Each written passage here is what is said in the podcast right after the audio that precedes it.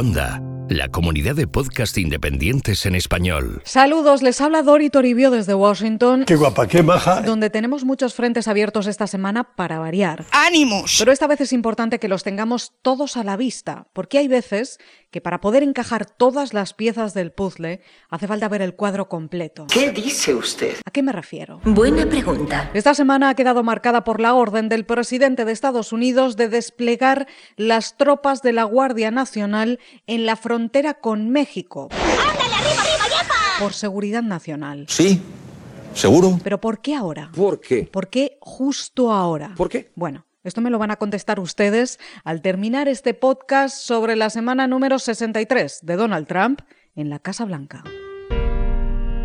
Los hilos de Washington. Con Dori Toribio. Vamos a empezar dibujando ese cuadro completo. Esto es lo que ha estado pasando en Washington en los últimos 15 días, más o menos. Primero, la ronda de aranceles anunciada por el presidente Trump de las importaciones de acero y aluminio a centrarse ahora en aranceles a productos chinos por un valor de 50.000 millones de dólares iniciales que podrían llegar a ser 150.000 millones, desencadenando la amenaza de respuesta recíproca de China Chinita, chinita, chinita, ven aquí. ¿Es bambú?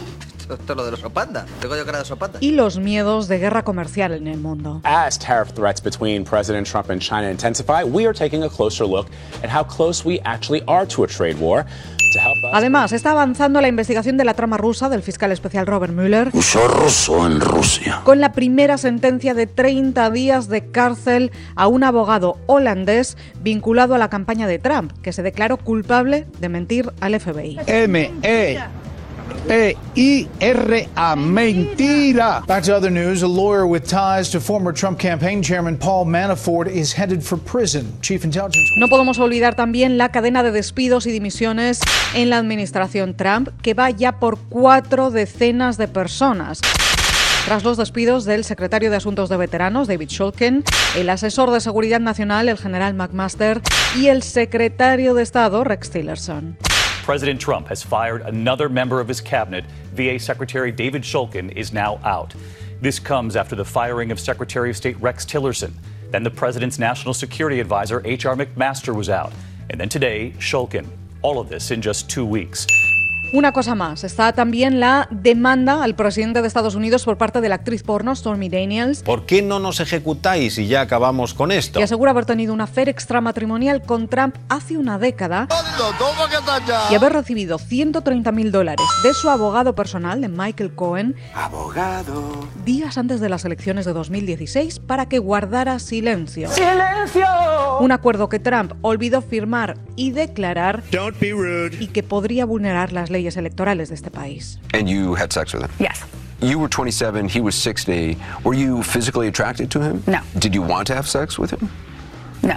It was entirely consensual. Oh, yes. ¿Qué cosas se hacen ahora en, eh, en la televisión? Stormy Daniels, que además aseguró en el mítico programa 60 Minutes de CBS haber recibido amenazas físicas para que guardara silencio sobre Trump del entorno del presidente. Ojo, ojo. Además de dar otros detalles elegantes, digamos, en esta entrevista. And a guy walked up on me and said to me, Leave Trump alone, forget the story. And then he leaned around and looked at my daughter and said, It's a beautiful little girl. It'd be a shame if something happened to her mom. And then he was gone. Flipa, flipa. Y por último, lo más importante, es que el Congreso de Estados Unidos aprobó hace unas semanas, por fin, unos presupuestos a largo plazo Al fin, una buena noticia y unas imágenes bonitas. pero no incluyen los 25 mil millones de dólares que Trump pedía para construir su muro con México, Who's gonna pay for the wall? sino apenas 1.600 millones para reforzar en general la seguridad fronteriza. Y esta decisión viene de un Congreso donde ahora mismo las dos cámaras están en control de los republicanos. Esto sentó fatal al presidente, que incumple así una de sus promesas electorales clave e hizo enfadar seriamente a su núcleo duro de seguidores, que espera el muro sobre todas las cosas. Además, también están molestos el sector de conservadores fiscales porque los presupuestos recién aprobados por el Congreso son ingentes y disparan el gasto público, algo en lo que no creen. A todo esto tenemos que sumarle también el malestar entre las filas republicanas por los aranceles de Trump y las tensiones comerciales con China y con medio mundo, algo en lo que tampoco creen y mucho menos en este momento. There is a lot of um, concern among Republican senators that this could sort of metastasize into a larger uh, trade war that, that could send the economy in the wrong direction. Bueno, pues este es el cuadro general y como ven Trump ha tenido unas semanas muy, muy complicadas. Nada de esto le beneficia y las críticas le están llegando también de los suyos por cómo están las cosas. Los hilos de Washington. Con Tori Toribio. En medio de este escenario, con todos estos problemas, así es como llegamos al lunes de Pascua. Conejita, ¿dónde estás? Estoy a la vera de... Tras un fin de semana en el que Donald Trump estuvo cargando contra México y pidiendo más seguridad fronteriza y su muro insistentemente, Absolutely, we're going to build a wall. 100%. hablando de caravanas de inmigrantes, de invasión fronteriza y de criminales ilegales.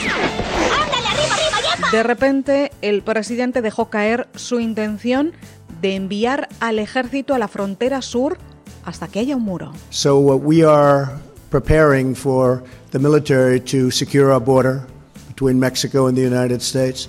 Uh, we have a meeting on it in a little while with General Mattis and Y esto cayó como una bomba, con perdón, porque nadie parecía saber a qué se estaba refiriendo el presidente de Estados Unidos exactamente. No, no entiendo nada. Como tantas veces pasa por aquí.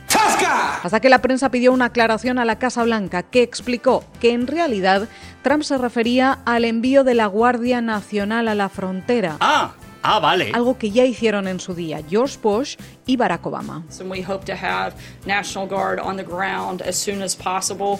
And we're going to continue to work with California, and we're hopeful uh, that they'll do the right thing and help protect our borders. Time? is there timing? Uh, there's not a specific time, but as soon as possible. Poco después, la secretaria de Seguridad Nacional confirmó que Trump había dado la orden de desplegar la Guardia Nacional en la frontera sur de inmediato. Ya, pero ya. Ya.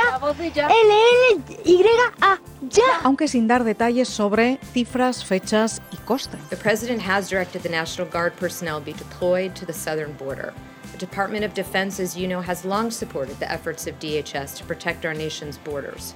This La includes administración Trump insiste en que hay una crisis en la frontera y que las detenciones de inmigrantes irregulares se han disparado en el mes de marzo. Y que lo que Trump ha decidido es lo mismo que hicieron Bush en 2006 y Obama en 2010. Yes, we can. Pero hay otras muchas cosas que la Casa Blanca no está diciendo. ¿Pero qué me estás container? Primero, la Casa Blanca no dice que los despliegues ordenados por Bush y por Obama costaron miles de millones de dólares y fueron muy criticados porque el elevado coste no se reflejó en resultados efectivos. Tampoco están explicando que la Guardia Nacional puede desplegarse en la frontera, pero no puede hacer mucho más que asistir a las patrullas fronterizas porque no tienen autoridad para hacer cumplir la ley. Estamos aquí en la ciudad sin ley, ¿eh? Es decir, no pueden detener a inmigrantes Vaya tela. a no ser que el Congreso lo autorice, y de momento el Congreso no piensa hacerlo. Pero sobre todo, lo que no está diciendo la Casa Blanca es que la cifra de entradas ilegales en la frontera con México ha caído a mínimos históricos. Son las más bajas en los últimos 40 años. ¿Qué? Y la razón por la que aumentaron los intentos de entrada en el mes de marzo, y por tanto las detenciones, es porque siempre es así con la llegada del buen tiempo. ¡Nos han pillado! Una cosa más. Esa caravana masiva de Honduras de la que habla Trump es un via crucis que lleva celebrándose años ya en Centroamérica a modo de protesta por las condiciones de pobreza en algunos países centroamericanos. Flipa, flipa que fui. El objetivo no es entrar a Estados Unidos y la marcha de unas mil personas acabó disolviéndose poco después tras la intervención de México. Bravo, bravo, tres veces bravo. Así que como ven, ninguna de estas cifras parece sustentar la teoría de Trump de que hay una invasión en la frontera y una situación de crisis urgente en la seguridad nacional de Estados Unidos. ¡Ah! ¡Vamos a palmar! Lo que tampoco es nuevo. Recuerden que el discurso antiinmigrante de Trump es ya un clásico y funciona. America first. Lo nuevo, esta vez, son dos cosas. Una, No para ninguno. El aumento de la intensidad en los ataques de Trump, especialmente a México, país vecino, socio comercial y colaborador en asuntos de seguridad. Y dos, la respuesta contundente, aunque tardía, pero contundente finalmente, del presidente de México, de Enrique Peña Nieto, a Donald Trump, para que respete al país. Presidente Trump, si usted quiere llegar a acuerdos con México, estamos listos. Si sus recientes declaraciones derivan de una frustración por asuntos de política interna, de sus leyes o de su Congreso, diríjase a ellos, no a los mexicanos. Pero claro, todo esto está aún en desarrollo, las tensiones están por las nubes, Trump puede volver a Twitter en cualquier momento y el despliegue de la Guardia Nacional es inminente. L-L-Y-A, ya. Nos quedan todavía piezas del puzzle por encajar. Pues muy bien. Y lo haremos, aquí, en los hilos de Washington. Hasta entonces, que pasen ustedes una excelente semana. Puedes escuchar más episodios de Los Hilos de Washington en cuonda.com.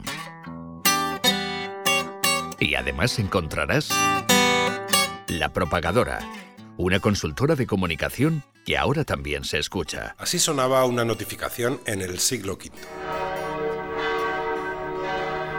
Hoy las notificaciones vibran en tu móvil, suenan en cualquier dispositivo, te asaltan cada vez que levantas la vista, constantemente. Acaban de hacerlo. Bienvenidos a La Propagadora, una consultora de comunicación que también se escucha. Con Chema Valenzuela. Descubre nuevos podcasts en cuonda.com, la comunidad de podcast independientes en español.